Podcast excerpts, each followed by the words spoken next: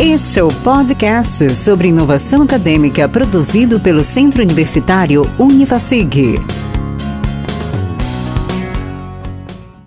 Podcast Metamorfoses da Educação. Humberto Vinícius Altino Filho e André Almeida Mendes. O principal método de ensino da sua escola ou faculdade ainda é aula expositiva? Creio que tem algo errado aí. A educação precisa acompanhar a sociedade. À medida em que a sociedade evolui, a educação evolui também. E os métodos de ensino e a forma de ver a aprendizagem precisam evoluir junto. Você já ouviu falar das metamorfoses da educação? Pois bem, a educação, assim como a sociedade, passou por quatro fases.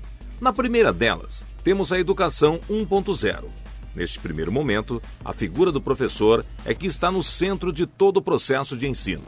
Sendo assim, os estudantes recebiam de seus mestres o conhecimento, os professores eram detentores do saber. As escolas, nessa época, eram ligadas à igreja, tendo seus ensinamentos baseados na religião e nos textos sagrados.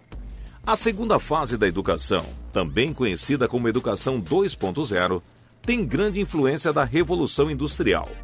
Nesse cenário, as características próprias da produção industrial foram trazidas para a sala de aula por meio de tarefas mecânicas, repetitivas e do trabalho individual.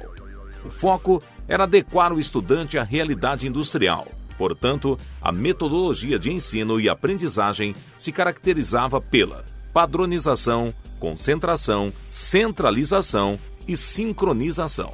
Com o advento das tecnologias, acontece uma nova renovação dos modelos educacionais. Surge a Educação 3.0. Essa educação une o processo de ensino e aprendizagem às novas tecnologias. Dessa forma, os alunos são estimulados ao desenvolvimento da autonomia, da criatividade, da pesquisa, dentre outras habilidades. Tudo isso vai acontecendo até culminar em um novo estágio, a Educação 4.0. Temos aqui um cenário trazido pela chamada Quarta Revolução Industrial e pela Era Digital. As informações encontram-se na rede das redes nas aldeias globais e se encontra-se acessível a todos de forma horizontal e circular, sem limite de tempo e espaço geográfico.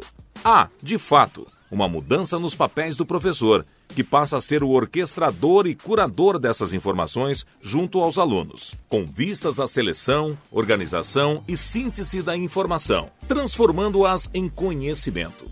Essa fase em que se encontra a educação requer de todos os agentes envolvidos no processo educacional uma visão para novas competências relacionadas ao uso crítico e criativo do conhecimento e das ferramentas disponíveis, ao relacionamento e convivência com os grupos plurais e heterogêneos da sociedade moderna, ao exercício da autonomia e construção dos projetos de vida. Se a sua escola ou faculdade não está antenada a tudo o que está acontecendo no mundo, creio que precisa começar a rever seus conceitos. Uma instituição de ensino, ainda pautada na metodologia tradicional de educação, não acompanhou as evoluções e revoluções da sociedade e certamente não está te preparando de fato para o atual mercado de trabalho. E você? Vai ficar parado no tempo? Claro que não. Venha fazer uma visita no Centro Universitário Unifacig e conhecer nossas metodologias inovadoras.